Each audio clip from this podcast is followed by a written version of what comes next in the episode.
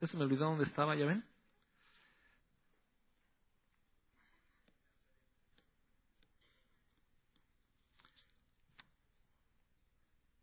¿Qué era? ¿Colosenses qué? ¿Dos, cuatro? ¿Tres, cuatro? ¿Cuatro, cuatro? Bueno, vamos a orar. Amado Padre, te doy tantas gracias por esta mañana.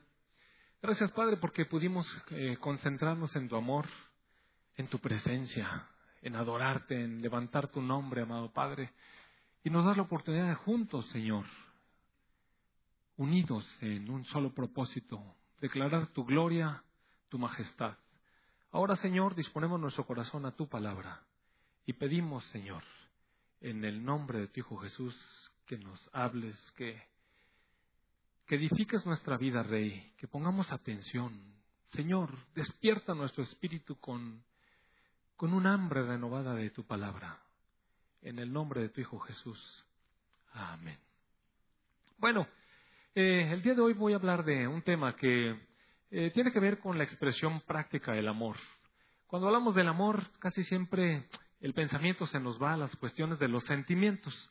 Pensamos en el amor como algo que se siente, pensamos en el amor como algo que nos sacude por dentro. Y mire, sí, la verdad, eh, cuando estamos amando intensamente nuestros sentimientos, nuestra alma se regocija, nuestra alma disfruta del amor.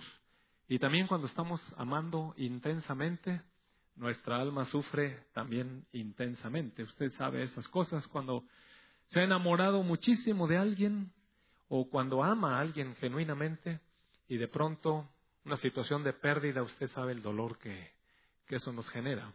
Entonces, el amor sí tiene mucho que ver con los sentimientos, pero el amor se expresa, amados hermanos. El amor se expresa y la expresión práctica del amor lo describe la escritura como con una palabra que se llama benignidad. Hemos estado revisando semana tras semana los frutos del Espíritu, recuerda usted, y esta, esta palabra benignidad, como la usamos poco en realidad, eh, es poco entendida. De hecho, ¿cuántas veces en su vocabulario diario a la semana utiliza la palabra benignidad? Mire, muy pocas veces. Y si lo piensa, a lo mejor en un mes no usó la palabra benignidad ni una vez. Y a lo mejor nunca la ha usado, mire. En el diccionario describen eh, como significado de benignidad que viene de benigno. Qué bueno, ¿verdad? Así dice de veras, lo revisé. Entonces dice que benigno viene de bondad, es una palabra compuesta que viene de bondad y de nacimiento. Eh, nacido bondadoso. Pero, amados hermanos, ¿quién nació así? La verdad es que ¿quién nació bondadoso? A menos de que hayamos nacido de lo alto. A menos de que tengamos un segundo nacimiento y la naturaleza de Dios nos inunde. Pero usted sabe, la naturaleza de Dios está en nosotros, que hemos creído. Dios se comprometió a enviar su Espíritu a nosotros y su Espíritu nos habla. Una vez que hemos venido a la familia de Dios, una vez que podemos dar fe, que creemos en el Señor Jesucristo como nuestro Salvador, usted sabe que hay algo que opera nuevo en nosotros, el Espíritu de verdad, el Espíritu de santidad, el Espíritu que revela todo lo que Dios es. Y este nuevo nacimiento permite que tengamos esta naturaleza. Y de pronto nos habla, mire, pero he estado pensando que Dios ciertamente que nos habla y muchos de nosotros, o más bien todos tenemos la libertad de atender esa voz o de no atenderla. La verdad, podemos dejar pasar la voz de Dios y nos, el Señor nos habla. Sí nos habla. ¿Sabe que en la semana estuvo jugando un jueguillo? Que, un videojuego. Yo casi no juego videojuegos porque, oiga, remaletas. Ya sabe usted, ¿no? De cierta generación para atrás que nacimos antes de que se inventara el Atari, pues para nada, ¿verdad? Si usted era de esta generación, recordará cuando sus hijos le prestaban el Mario Bros, ¿verdad? Y aquellos brincaban todas las nubecitas y uno así peleándose con el cordón y no pasaba nada, ¿no? Entonces yo pertenezco a esta generación de discapacitados en la cibernética.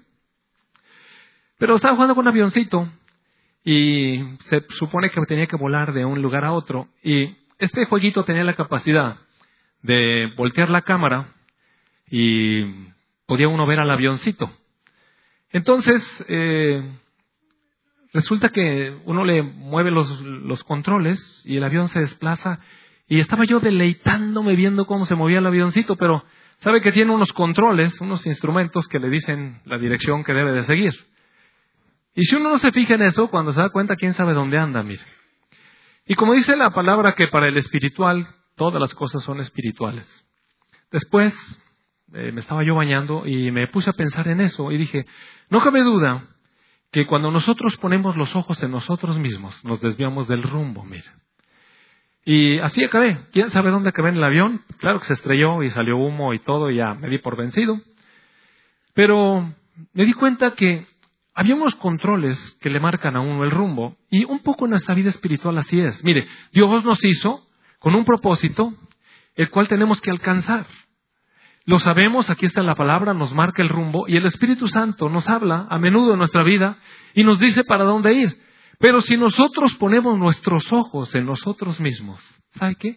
Lo más probable es que perdamos el rumbo a donde Dios nos quiere llevar.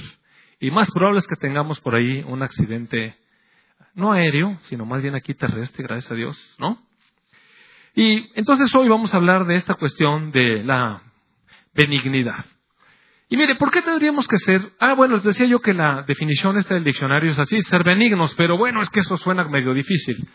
Y viendo en la palabra me encontré que benignidad es una combinación entre bondad llena de misericordia. Es una bondad misericordiosa. En realidad no va a encontrar usted esa definición, pero va a ver que en los versículos que vamos a ir leyendo, eso es, es una bondad llena de misericordia. Es más, dice la palabra, revístanse de benignidad.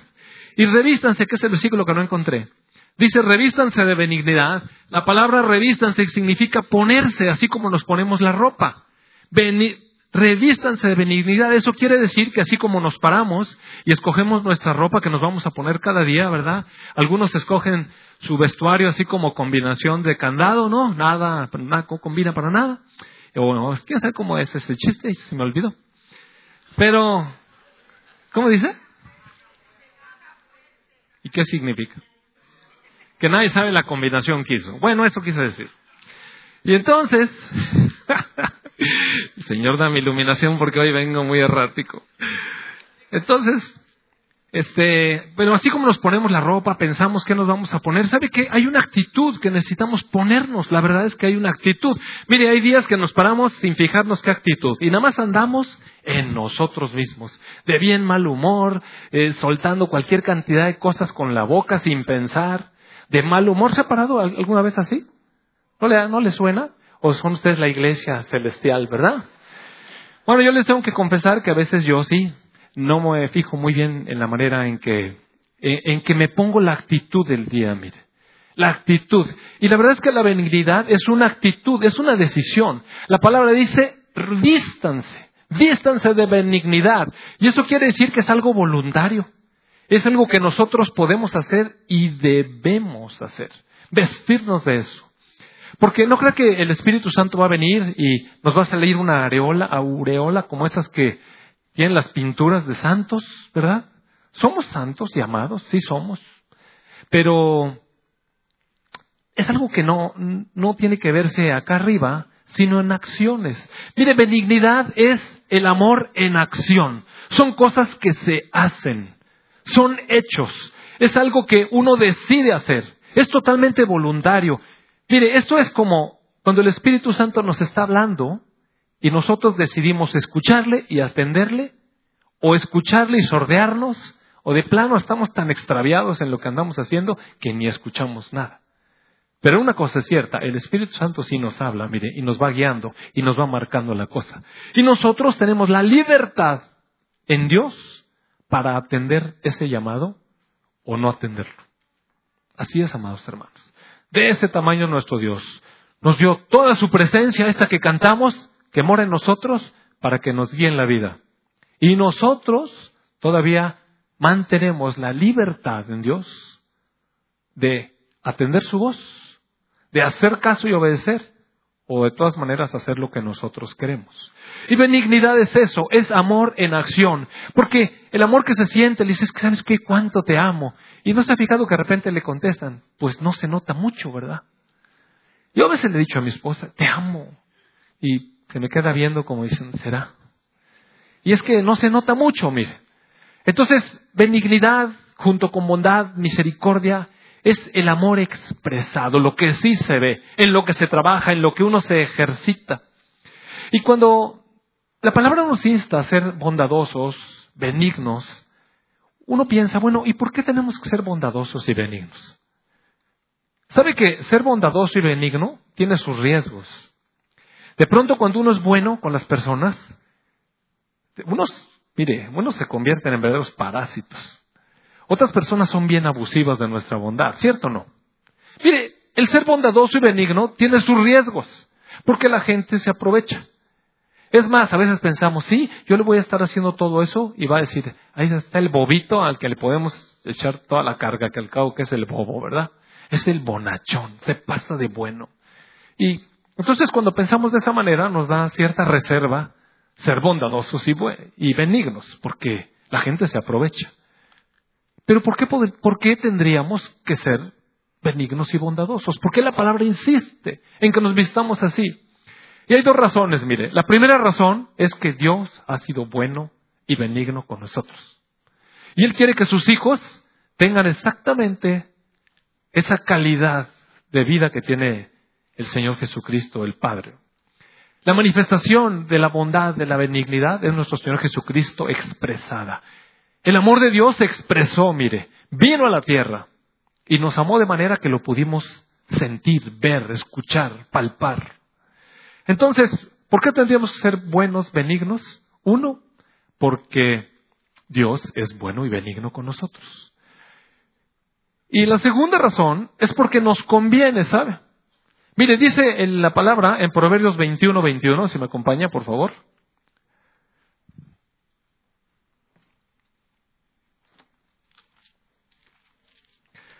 Dice, el que sigue la justicia y la misericordia hallará la vida, la justicia y la honra. Es decir, la palabra nos, nos impulsa a seguir la misericordia, la justicia de Dios, y dice que nosotros mismos vamos a hallar en ello vida, justicia y honra. A veces lo que buscamos es al revés, mire, buscamos honra, buscamos justicia y nos olvidamos de la misericordia. Y por lo tanto, ni alcanzamos a vivir como se debe. Pero la palabra nos dice al revés. No nos dice busca la vida, la justicia y la honra. Dice busca la justicia y la misericordia. Y vas a hallar la vida, la justicia y la honra. Y el Señor Jesús, en el Evangelio de Mateo, capítulo 7, si me acompaña, por favor, lo dejó inmensamente claro en una frase, amados. En una frase que resume, eh, como solamente Dios podría hacerlo, todo lo que es eh, el Evangelio. Dice Mateo 7, en el verso 12, así que todas las cosas que ustedes quieran que los hombres hagan con ustedes, así también háganlas ustedes con ellos. Y mire qué declaración, porque esto es la ley y los profetas. O sea, lo que Jesús está diciendo en resumen de todo este libro es, hagan con los demás como ustedes quieren que hagan con ustedes. Y piense, mire, piense, ¿cómo le gustaría a usted ser tratado por las demás personas? ¿Cómo le gustaría? No piense cómo lo tratan las demás personas para responder a eso, sino ¿Cómo le gustaría a usted que lo trataran? Mire, nada más le, le invito a que dedique por favor un minuto a pensar en esto. ¿Cómo le gustaría que lo trataran? ¿Le gustaría que le trataran con dulzura? ¿Le gustaría que lo trataran con respeto? ¿Le gustaría que lo trataran con deferencia? ¿A algunos de ustedes les gustaría eso? Pues si les gustaría, el Señor dice, traten a los demás así, para que de esa manera los traten a ustedes. Ve que usted que es un beneficio realmente, y en esto se concentra toda la ley y los profetas. ¿Por qué? Porque en realidad muchas de las cosas de la ley están orientadas a que nos tratemos bien unos a otros y que nos amemos. Entonces la manera práctica de hacerlo es tratar a las demás personas como nos gustaría a nosotros que nos trataran.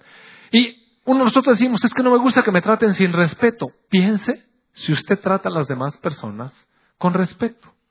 A lo mejor usted trata con respeto a algunos porque le piensa que le conviene. Delante de su jefe sí es muy respetuoso, pero atrás. O es muy respetuoso con quien le conviene sacar una ventaja. A veces los hombres son muy cariñosos con sus esposas. Cuando traen su caminito ya preparado, mire. Pero el resto, de pronto somos ásperos. Y le quiero decir, esta es una predicación que me va a pegar a mí bien fuerte, porque la verdad es que cuando yo estaba estudiando este tema, eh, en mi propia naturaleza, yo no soy muy benigno, ni soy tampoco muy bondadoso. Así es que estoy escuchando al Señor que me está exhortando y me dice, sé benigno y sé bondadoso. Porque mi manera de hablar a veces es áspera. ¿Sabe que se me sale la aspereza como, como se le sale jugo al limón? Mire. En serio, nomás le apretan tantito y se me sale la aspereza. Y no me gusta que, que la gente sea áspera conmigo, ¿verdad? A veces ya ustedes saben que tengo mi déficit auditivo y de repente mi esposa me dice algo y le digo, ¿cómo? Y entonces sube la voz. Que si colgaste bien el teléfono. Le digo, no me grites. Pues no me gusta que me grite. Dice, pues no oyes. Pues sí, pero me puedes decir, mi amor, mi amor. O sea, algo, ¿no? Una seña de amor. A nadie nos gusta que nos hablen feo, ¿a poco así? A nadie nos gusta que nos hablen feo. Pero nosotros le hablamos feo a la gente, mire. Nada más piense cómo le habla al mesero, al mesero cuando está en un restaurante. Piense. ¿Nunca se ha puesto a pensar cómo se ve usted? Cuando yo voy con personas a los restaurantes me fijo cómo le hablan a los meseros. Soy muy observador. Y entonces, hey, ¿por qué así? ¿A poco le gustaría que usted le hablaran así? Yo no sé usted qué haga, mire, lo que quiera que sea. No sé si compone llantas o quién sabe qué haga. Cada quien tiene su profesión. O si es maestra de la escuela o... Pero a usted le gustaría que un alumno, hey, ¿a poco le gustaría? Pero lo hace. Cuando le habla al mesero, eh, le habla tosco, no le pide las cosas por favor, no da las gracias. O yo también. Y y de pronto, eh, a mí no me gusta que me hagan así. Pero el Señor Jesús nos dice, así como les gustaría a ustedes, así, así hagan. Mire, eso es benignidad. Esto es amor en acción. Así como a ustedes les gustaría que los trataran las personas, así. Y entonces, eh, un poco voy a tocar algunos puntos sobre cómo se expresa esto. Bueno, y, y sí quiero ser benigno, Señor. Ya vi que sí me conviene, Quiero que me traten bien, quiero que me hablen bien, quiero que me respeten, quiero que me honren, quiero, que me den un espacio. ¿Y, ¿Y cómo le hago? ¿Cuáles son las cosas que tengo que practicar? Y vamos a tocar unas cosas que de repente están un poco complicadas. Mire, si vamos a, la carta a los filipenses, por favor. En el capítulo 2 de Filipenses, Colosenses. Ay, Dios mío. Filipenses 2.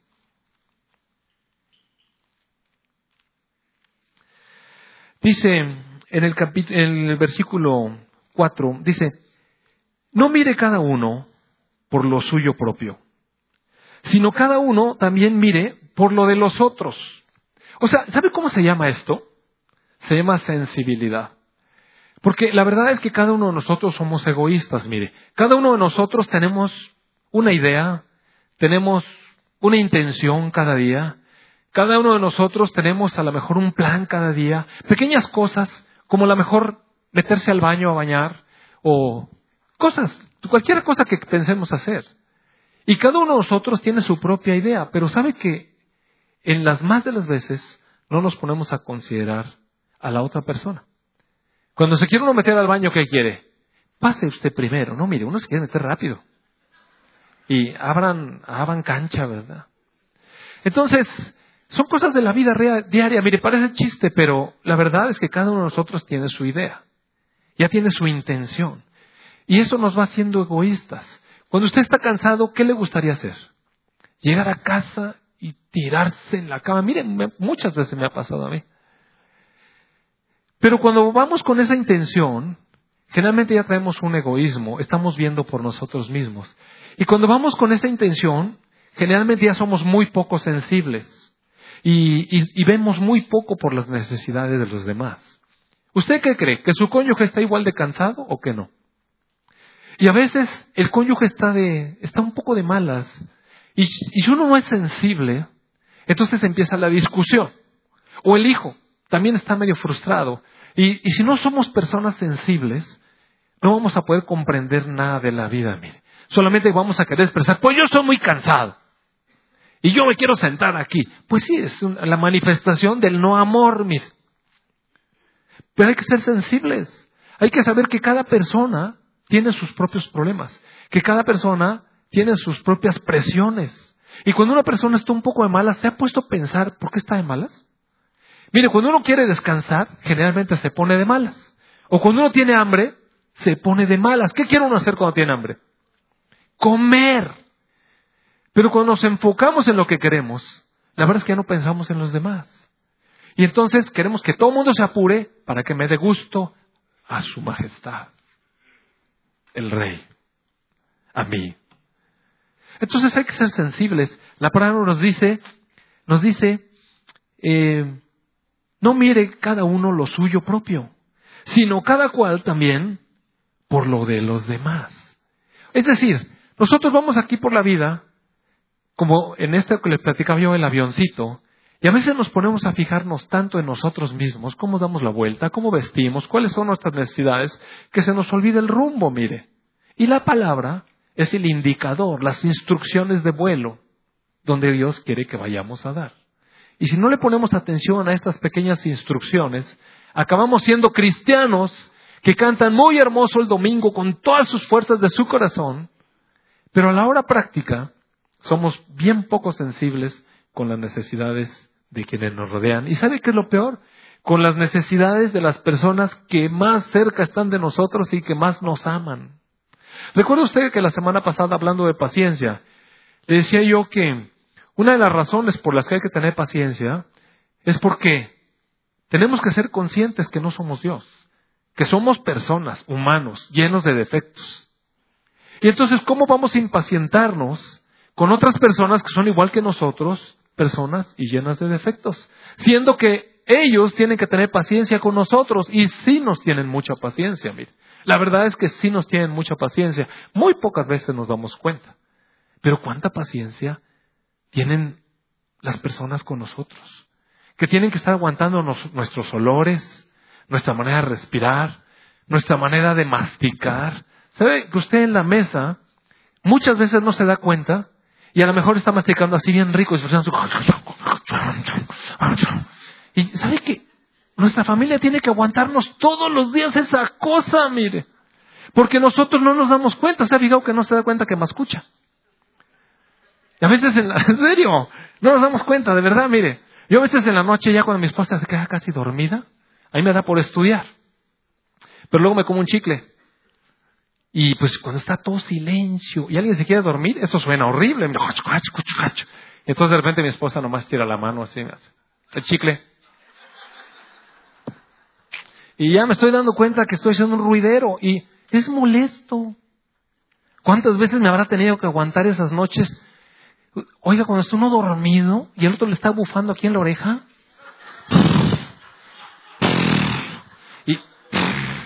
Y mire, de veras parece chiste, pero sí nos aguantan, amados hermanos. Sí nos aguantan. Y también nosotros aguantamos, no se crean. Porque el otro también bufa. Y oiga, esto de las camas matrimoniales es maravilloso, mire. De verdad. Yo le invito a que tire esa cama king size que tiene y se compre una cama matrimonial.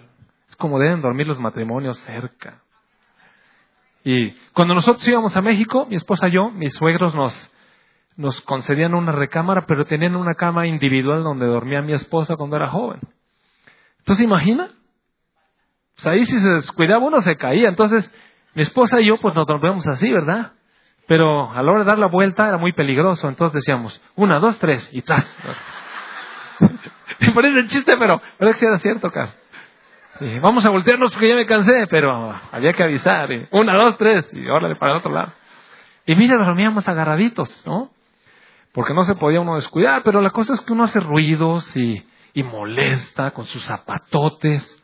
Por ejemplo, los hombres a veces no consideramos, no consideramos cuando la señora acaba de trapear y vamos llegando porque se nos olvidó no sé qué. Y ahí venimos con nuestras patotas, miren, y se quedan otra vez en el piso recién trapeado. Y eso es desconsiderado más. Miren, le voy a hablar de cosas bien sencillas. Realmente, no, no, no, crea que vamos a ir a... No, aquí, mire, en la tierra. Es amor expresado. Es considerar que aquella persona trabajó. Es considerar que, oiga, extendió toda la cama. ¿Sabe cuánto cuesta ahora que hace el frío con todo el cobijerío que hay? ¿Cuánto cuesta tender la cama? Para que después de que esté recién tendida, usted salga al baño y diga, ¡ah! Y se, oiga, acaban de tender acaban de tender. Entonces, los hombres en realidad, los hombres más que las mujeres, somos poco sensibles por naturaleza. Las mujeres por naturaleza son más sensibles. Que cuando ven que alguien derramó una lágrima, rápido van y le dicen, ¿te sientes bien? ¿Y, ¿y uno qué? ¿Te entró algo al ojo? ¿Verdad? Sí, los hombres somos más insensibles, pero Dios no quiere que seamos así, mire, porque el Espíritu Santo es sensible. El Espíritu Santo sí sabe cuando nosotros nos sentimos mal, cuando tenemos mucha presión, cuando nos sentimos angustiados, cuando nos sentimos afligidos, cuando sentimos que el mundo se está hundiendo y la verdad no pasó nada, solamente le salió un grano aquí. Y a veces está eso, mire, la sensibilidad con nuestros hijos. A veces somos poco sensibles con nuestros hijos. Para nuestros hijos tener un grano aquí es la muerte, mire. Y a veces llegan y, mamá, es que mira, papá, me salió un grano y, ay, un grano. Mira, eso es ser poco sensible. ¿Sabe cómo se siente su hijo? Que no tiene su atención, que no tiene su aprecio, que no tiene su amor. Por eso la benignidad es así. Es amor en acción. Son cosas que hacer. Qué diferente que diga, ay, mi amor, mira, estos granitos son de la... Te voy a llevar con el doctor un día o algo así. Dígale lo que sea, aunque no lo lleve, pero póngale atención, pues que él se sienta amado, que se sienta que es importante. En serio, en serio, debe, la gente no se siente importante porque de repente se nos va la boca, amados hermanos. Entonces, hay que ser sensibles. La segunda cosa que es parte de este amor expresado, esta benignidad, tiene que ver con lo que nuestros labios hablan. Mire, se me acompaña por favor al libro de Proverbios capítulo 15.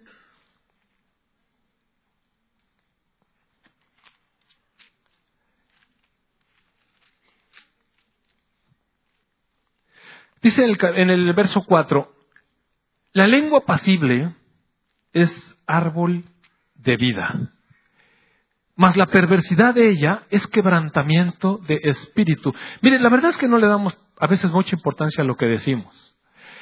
Y lo que decimos marca a una persona, mire. A veces la marca, a veces no nos damos cuenta del poder que tienen nuestras palabras. Y a veces por broma o cosa, de repente se nos salen cosas que lastiman. ¿Sabe que mi papá era duro porque, bueno, él así lo educaron.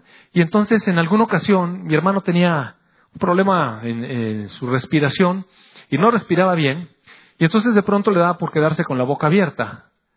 Y mi papá lo regañaba por eso, en lugar de atenderlo, mire. Entonces un día que, él estaba con la boca abierta le dijo, cierra esa bemba de galambao, le dijo.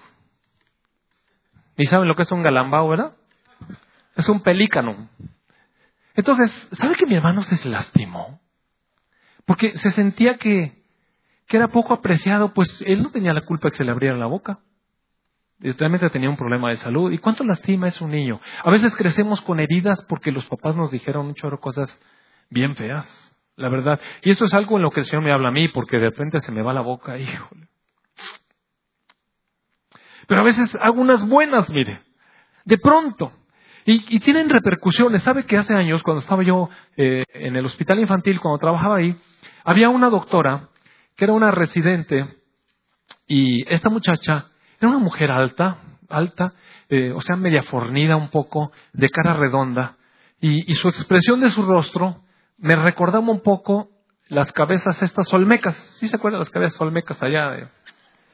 Entonces, no, no, no lo estoy criticando, o sea, era, así era su expresión, o sea, tenía su, su comisura labial para abajo y siempre parecía triste. Y claro, yo nunca le dije que parecía cabeza olmeca, gracias a Dios. Pero un día que estábamos pasando visita y no me acuerdo qué estábamos hablando y esta muchacha, mire, tenía el rostro inexpresivo así, siempre con la cosa para acá. Y un día, de repente algo dijimos y que sonríe. oiga, si viera cómo le cambió la expresión. Y me le quedé viendo le dije, oye, qué bien te ves cuando te ríes. ¿Por qué no sonríes más? De verdad te favorece mucho la sonrisa. Eso fue un comentario, mire, así, fugaz. Pero luego de repente, cuando íbamos en los pasillos, me la encontraba y ella venía caminando así. Porque así estaba acostumbrada. Y cuando pasábamos yo le decía, sonrisa. Y entonces le hacía así. Y le dije tres, cuatro, cinco veces. Y después ya cuando me veía de lejos en el pasillo ya se le decía así. Para que, para que no le dijera, ¿no? Total que ella se fue del hospital y no terminó la especialidad. Y pasaron unos años. Y un día en un congreso que fui a una conferencia, eh, vino una, una joven. Y cuando uno da conferencias, pues nunca falta alguien que se acerca a preguntar que una duda o no sé qué. Y yo pensé que iba con eso, pero la verdad no la reconocí. Era una joven que venía bien sonriente y me saludó y me dice, hola doctor. Y dice, no se acuerda de mí, ¿verdad? Y le dije, no, la verdad no me acuerdo. Y me dice, ¿se acuerda que siempre me decía en el pasillo, sonríe? Ah, le dije, sí, eres tú. Dijo, ¿sabe? Me fui del hospital porque tuve un problema, pero después terminé la especialidad en otro hospital. Y sabe que cuando iba yo caminando por los pasillos me acordaba de usted. Y entonces sonreía. Y empecé a sonreír, empecé a sonreír. Y ahora mira, siempre estoy sonriendo. Oiga, le hizo bien, mire. Eh, fue una palabra que levantó su vida. Fue una palabra que es que uno no sabe, amados hermanos. Una palabra puede lastimar a una persona muchísimo y llevársela para siempre. Y una palabra que, es expresada en su momento. Pienso que el Señor, mire, tuvo misericordia de esa muchacha y, me usó para, para tener una lengua apacible, una lengua que levanta el ánimo, que es árbol de vida. Mira, ella le cambió la vida con eso. La verdad. Y no creo que me estoy echando flores, porque las más de las veces no digo cosas tan bonitas las más de las veces tengo que estar cuidando las cosas que las cosas que digo. Y entonces la predicación también me está dando duro a mí, ¿ok? Entonces necesitamos ser más sensibles, necesitamos cuidar nuestra boca de hablar palabra que edifique y que transmita vida. La otra cosa que eh, también Dios quiere que hagamos benignamente es ser más compasivos, amados. La verdad es que a veces nos falta un chorro de compasión. Mire, eh, la expresión máxima de la compasión es el Señor Jesucristo.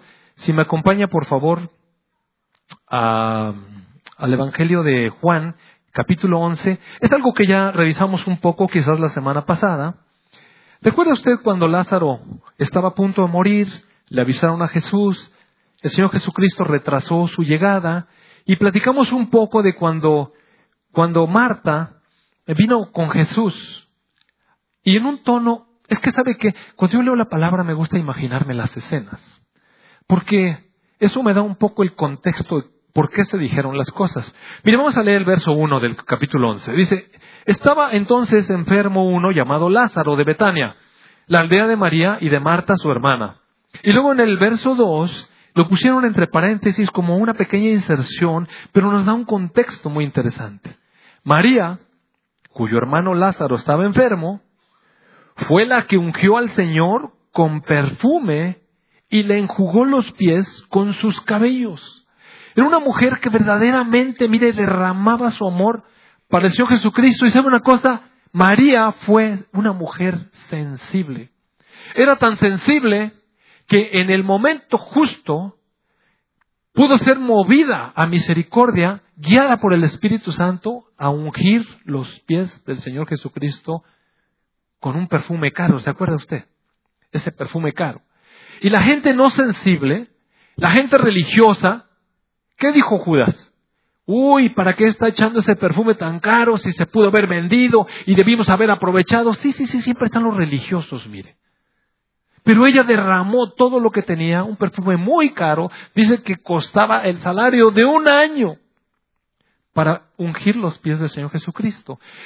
Más adelante también nos enseña, o en algún momento nos enseña, que esta María es aquella que cuando el Señor Jesucristo estaba hablando, iba y se ponía sus pies para oír, mire. Le gustaba escuchar al Señor Jesucristo. Y su hermana Marta le gustaba la talacha. Era la, era la mujer que hacía la comida y todo, pero a veces hacemos eso, mire, hacemos nuestras obras en la iglesia, sí hacemos lo que nos toca hacer, pero ¿con qué corazón? ¿Con qué corazón lo hacemos? Marta estaba haciendo la comida para el Señor Jesucristo y le fue a decir, oye, maestro, dile a mi hermana que me ayude. Mira, me deja sola con todo el que hacer. Y el Señor Jesús le dijo, Marta, Marta, estás toda afanada. Y María escogió la mejor parte. A veces estar conmigo es la mejor parte, deja tu afán. Entonces, la característica de, la personalidad de Marta era así, eh, hacer las cosas, pero después andar echando, ¿quién no hacía? Mire, a ver, si hubiera tenido el corazón para realmente atender al Señor Jesucristo, lo hubiera hecho calladamente y sin echadas, ¿verdad? Le hubiera traído su sopa, mira maestro amado, qué caldito te traje. Pero mire, su corazón se revela cuando dice, maestro, ¿no te da cuidado? Mira aquella sentadota ahí de, ¿verdad? Floja. Y yo aquí, toda, mira el trabajo. Bueno, esa característica que tienen las dos se expresa aquí cuando las dos van a decir las mismas palabras. Mire usted, viene Marta, en el verso 20 dice, cuando Marta oyó que Jesús venía, salió a encontrarle y María se quedó en la casa. Y Marta le dijo a Jesús, Señor, si hubieses estado aquí, mi hermano no habría muerto. ¿No le suena como un reclamo? Ya ves, ¿para qué no viniste cuando te avisamos? Y mira, el Señor Jesucristo conoce nuestro corazón, porque fíjese la frase, la frase es igual. Señor, Señor, si hubieras estado aquí, mi hermano no habría muerto. Pero después se pone religiosa, como muchos de nosotros. Claro, sé que todo lo que pidas a Dios te lo va a dar. Porque, ¿verdad? Sí sé. Y Jesús le dijo, tu hermano resucitará. Y Marta le dijo, yo sé que resucitará en la resurrección, en el día postrero. Lo que le está diciendo, sí, pero ahorita. Sí, ya sé. Pero ahorita ¿Para qué no vienes? ¿No, ¿No le suena? Claro que yo le estoy poniendo el énfasis bien feo, ¿verdad? Pero me sale. Entonces Jesús le dijo, mira, yo soy la resurrección y la vida. El que cree en mí, aunque esté muerto, vivirá. Y todo aquel que vive y cree en mí, no morirá eternamente. Como Jesús conocía el corazón de Marta, miren la pregunta. ¿Crees esto? Fíjese lo que le tuvo que preguntar. El que cree en mí no morirá eternamente. ¿Crees eso? Ella dijo, sí, Señor, yo he creído que tú eres el Cristo, el Hijo de Dios, que has venido al mundo. Y sí se lo sabía, como muchos de nosotros en la iglesia sí no sabemos la teología, pero a la hora práctica nos falla un chorro. Miren, no, no importa cuánta Biblia sepamos, no importa cuántos cursos demos, si el amor no se expresa en nuestra vida, amados hermanos, de nada sirve, decía el apóstol Pablo. Entonces, después de que dijeron estos, ella fue y llamó a María su hermana y le dijo en secreto, el maestro está aquí y te llama. Entonces ella, cuando lo oyó, o sea María, se levantó de prisa y vino a él, y todavía Jesús no había entrado en la aldea, sino que estaba en el lugar donde Marta lo había encontrado. Entonces los judíos que estaban en casa con esta María y la consolaban, cuando vieron que María se había levantado de prisa, la siguieron, acuérdense que fue en secreto que le dijeron. Y seguramente va al sepulcro a llorar ahí, pensaron todos los demás. Pues no sabían, ¿verdad? Pero María cuando llegó donde Jesús estaba, al verle, mira la diferencia, mire, se postró a sus pies y yo me imagino el tono de esta mujer abrazando los pies del Señor Jesús y derramando un corazón realmente dolido, lamentando que el Señor Jesucristo no hubiera estado. Y, casi le escucho decir, Señor, si hubieras estado aquí, no habría muerto mi hermano.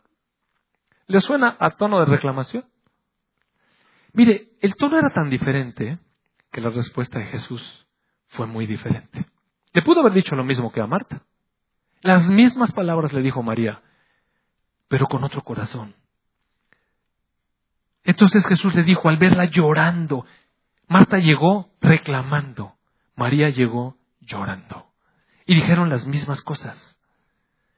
Entonces al verla llorando, y también a los judíos que la acompañaban, también que estaban llorando, ¿sabe qué? Mira aquí, la mera verdad es que, híjole, se me estremece el corazón.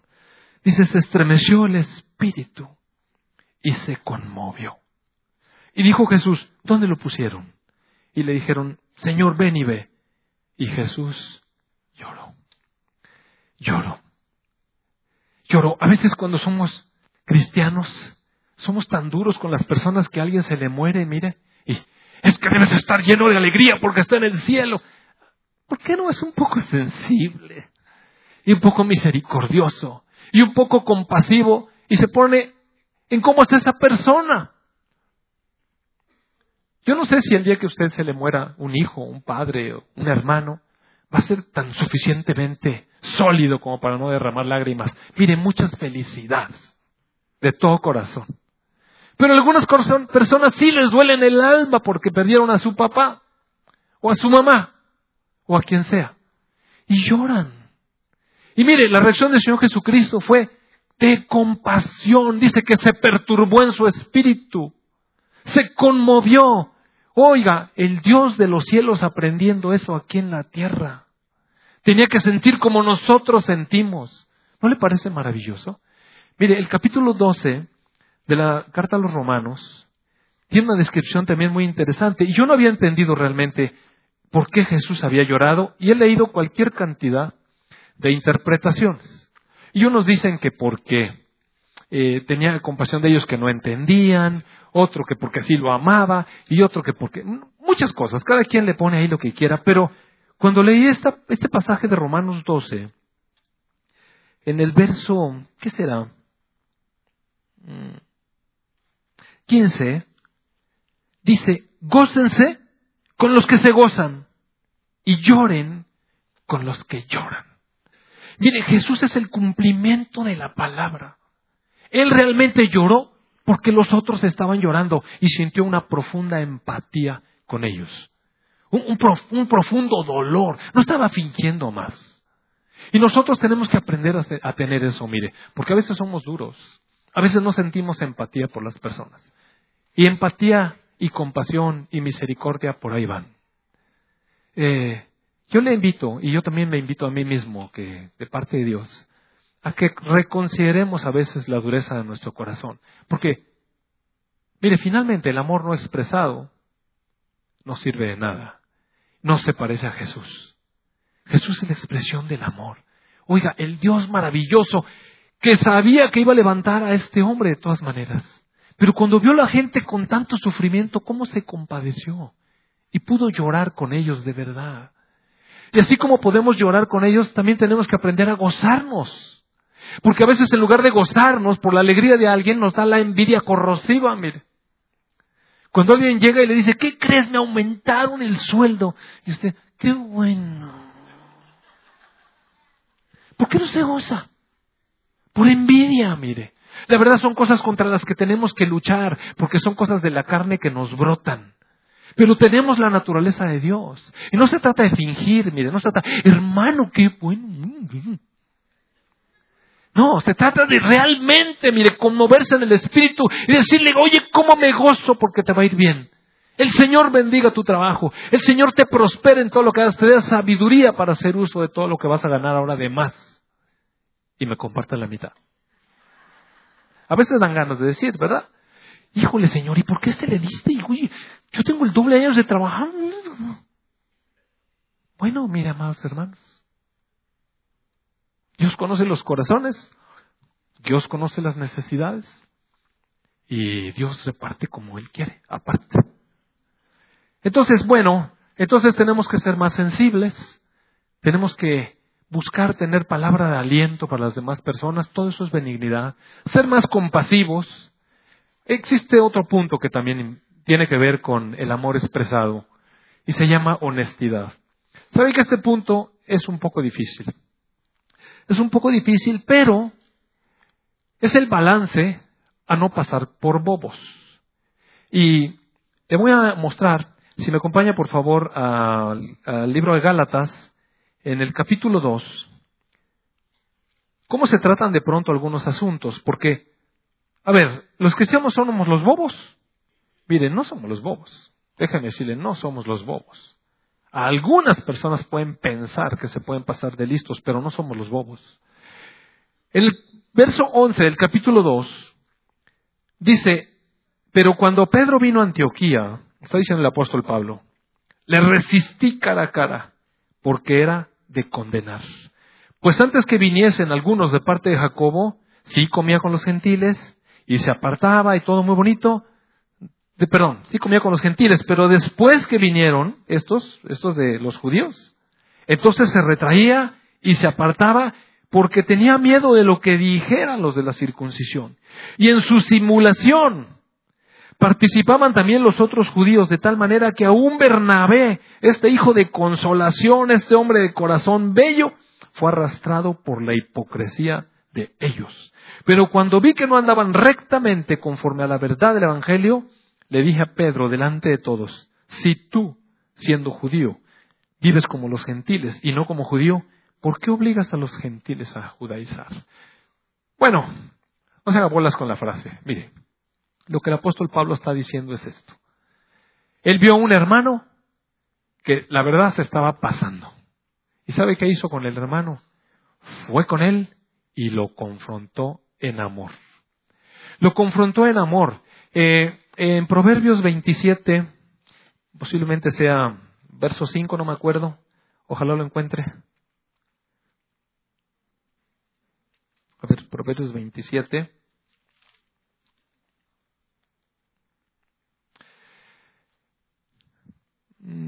No, es el verso 6. Dice, fieles son las heridas del que ama, pero, los pero importunos son los besos del que aborrece. Lo que está diciendo es que cuando nosotros hablamos una palabra de corrección, claro que a veces causa dolor, mire, sí, sí causa dolor.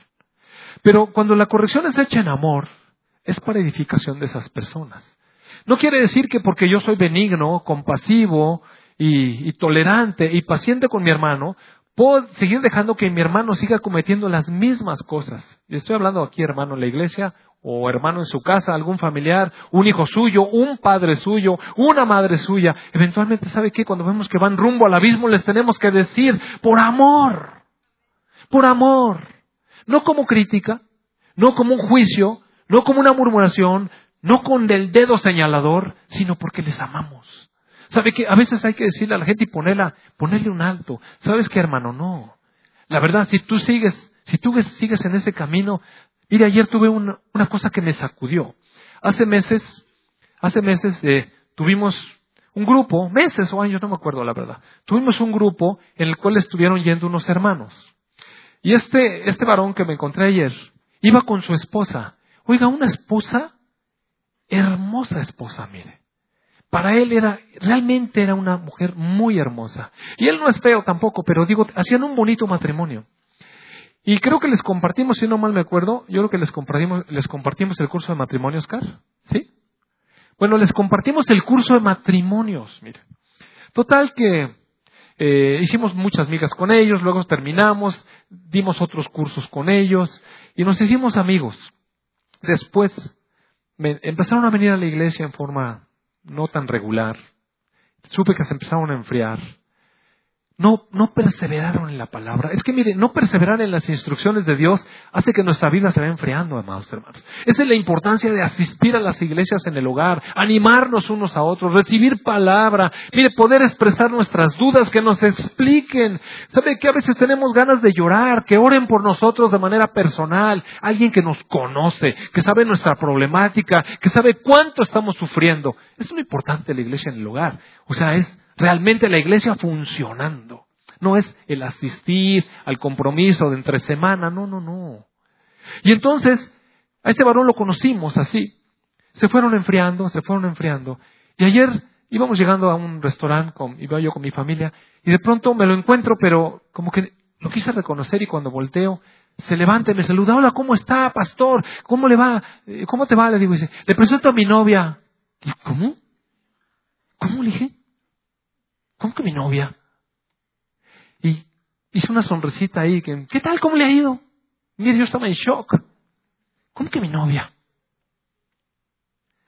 Un día de estos, ojalá me lo encuentre yo aparte, mire, porque no le podía decir ahí, adúltero, no. O sea, no hay que ser religioso, pero ¿sabe qué se sacudió mi corazón? Yo me pude dar cuenta que mi hermano está en un camino equivocado. ¿A dónde va? ¿Qué está haciendo con su familia? ¿A qué está exponiendo a su esposa? Mire, de verdad me, sacudió. Y así como eso, me he encontrado con muchas personas que han andado con nosotros, han venido acá y de repente me los encuentro, yo no sé dónde más, hermanos. Y tenemos que exhortarlos. ¿Qué le vamos a decir? Te extiendo mi compasión, querido hermano. ¿Qué te extiendo mi compasión? Y qué nada. Mire, ese pelado necesita una buena regañada. Pero en amor. En amor. No, no en crítica, no en juicio, no en, no en condenación. Pero yo necesito juntarme con él. Porque lo amo, mire. ¿Sabe una cosa? ¿Cómo saber cuándo? ¿Cuándo sí al decir la cosa y cuándo no? Una, tiene que usted estar seguro que el reclamo no es porque está tocando sus intereses. Porque a veces te quiero exhortar, últimamente me has lastimado mucho, bueno, ya, olvídelo. E-, ese no es ninguna buena exhortación, esa es una queja. Sino que es el amor por él, el interés por esa persona o por su familia o por la misma iglesia lo que mueve. ¿Sabe qué fue lo que movió a Pablo aquí a llamarle la atención tan fuerte a Pedro? Mire, el amor que tenía por la iglesia y por Pedro mismo. Oiga, el apóstol, la columna de la fe, ¿cómo cree que va a estar con esas tonterías? Tiene que llamar la atención muy fuerte, mire. Ahora, no es lo mismo cuando le llama la atención uno a un líder que cuando le llama la atención a una oveja, perdóneme, hermano.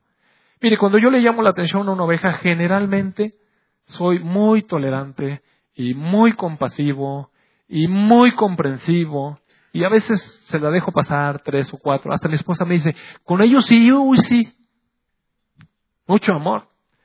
Y es que a veces, cuando llamamos la atención a alguien que tiene más nivel, uno espera otras cosas, mire. Espera una respuesta. Ahora, eso no me, no quiero decir con esto, ni me quiero justificar, que, que me da derecho a llamarle a mi esposa la atención fuerte, pero hay otro nivel. Y cuando yo hablo con los líderes, mire, con líderes, no es lo mismo cuando hablo con usted como oveja que cuando hablo con Lalo y con Rogelio. Déjeme decirlo. Los líderes eh, son las columnas que Dios está levantando para sostener cosas. Y, y al que mucho se le da, mucho se le demanda. Y eventualmente no somos groseros, nosotros nos tratamos con bastante respeto, pero déjame decirle que las llamadas de atención son en otro tono, completamente. No, no, ay, hermano, a ver si con, a ver si corriges. No, no, no. A ver, ven acá. Con amor con amor, siempre con amor. Pero es diferente. Y cuando todavía hay líderes más arriba que nosotros, mire, yo puedo ser muy duro. Créame que puedo ser muy, muy duro. Y a veces soy muy exigente. ¿Por qué? Porque se supone que conocen profundamente el amor de Cristo y no lo están expresando. Entonces todo depende con quién. Si va a hacerle una llamada de atención a su esposa, sea considerado, sea sensible, sea compasivo, sea con palabra de edificación y hágalo. A veces tenemos que decirle a nuestro cónyuge, oye, ya, no podemos seguir gastando de esta manera. A veces lo tiene que hacer. Y no creo que lo estoy diciendo porque mi esposa gasta, ¿eh? es un ejemplo. Eh, a veces tenemos que decir, ¿sabes qué, mi amor? No, no, no, ya párale a la tarjetita. O sea, párale. Y no podemos seguir así, vamos, vamos a entrar en un problema. Y, el hombre tiene que ponerse el pantalón, amados hermanos. No de repente, pues es que ya gasta. Pues ¿cómo que gasta? ¿Y quién es el responsable? Pues es que ya se sale. ¿Cómo que se sale? Pues métala al raro, señor. Póngase los pantalones. No, en serio, le estoy diciendo en serio. Y no le estoy diciendo que vaya con insultos, ni mucho menos. Quiero decir que el varón es responsable de todo lo que pasa ahí, mire. Tiene que tener orden, autoridad. Es la autoridad delegada por Dios para una familia. Es la autoridad de Dios, amados hermanos, con amor. Finalmente, finalmente, por último, Gálatas 6, por favor.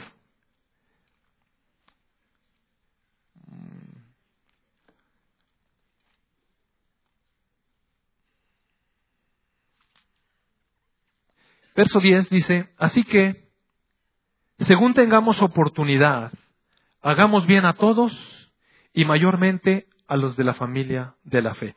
¿Cuándo es que hay que ser misericordioso? Mire, ¿cuándo? Todas las veces que den una oportunidad. Todas las veces que tenga una oportunidad, hágalo.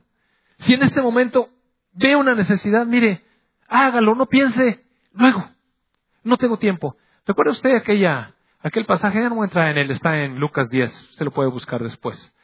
Este pasaje donde el Señor Jesucristo describe un, un, un hombre que iba por un camino y de pronto lo asaltaron, le dejaron mal herido, recuerda, y dice que vino un sacerdote y lo vio y pasó de largo. Y luego vino un levita, sea, gente religiosa, y lo vio y pasó de largo. Y si luego vino un samaritano y fue movido a misericordia y lo atendió, lo levantó, lo ayudó y lo llevó a que lo curaran. Aprovechó la oportunidad. ¿Cuándo tenemos que ser bondadosos, benignos y hacer expresión del amor real, activo, así, el tangible? ¿Cuándo? Todas las veces que podamos, mire. Porque luego no tenemos tiempo. ¿Verdad que no tenemos tiempo? Es que ocupado. Este, no, ahorita no, porque híjole, si me pongo a atender a este. Hay una, hay una historia de un pastor eh, que se apellidaba Moody. Por si algunos no lo conocen, fue el pastor de la iglesia de Chicago, más grande de la iglesia de Chicago. Moody es un, es un predicador que fue muy famoso en su tiempo, un gran evangelista, un hombre de Dios, tremendo hombre de Dios. ¿Sabe cómo, sabe cómo conoció él a Jesucristo? Estaba borracho, tirado en una banqueta, vomitado. Y una persona tuvo misericordia de él.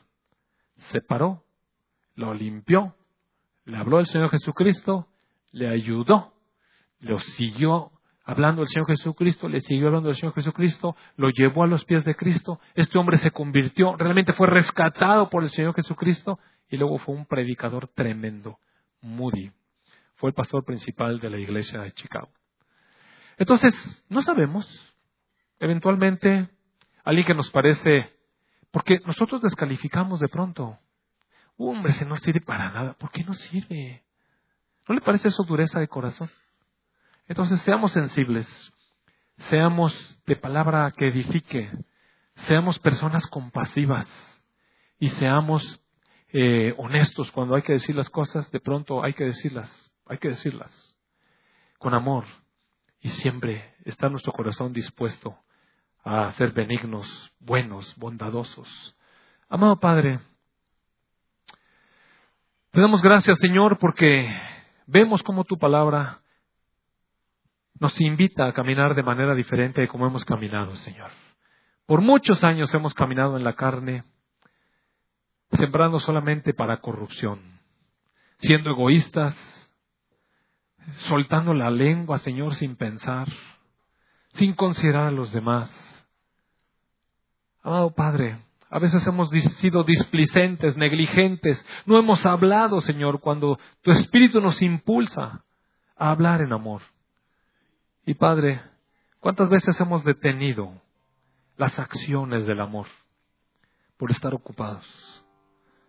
Te damos gracias, Señor, porque tu palabra nos lleva a donde tú quieres. A que seamos esas personas diferentes. Esas personas que hagamos con los otros como nos gustaría que hicieran con nosotros.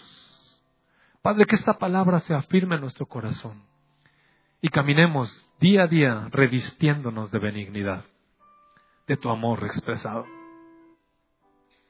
Gracias, amado Rey. Eres tan bueno. Eres tan bueno, Señor Jesús. Haznos más como tú, Señor Jesús.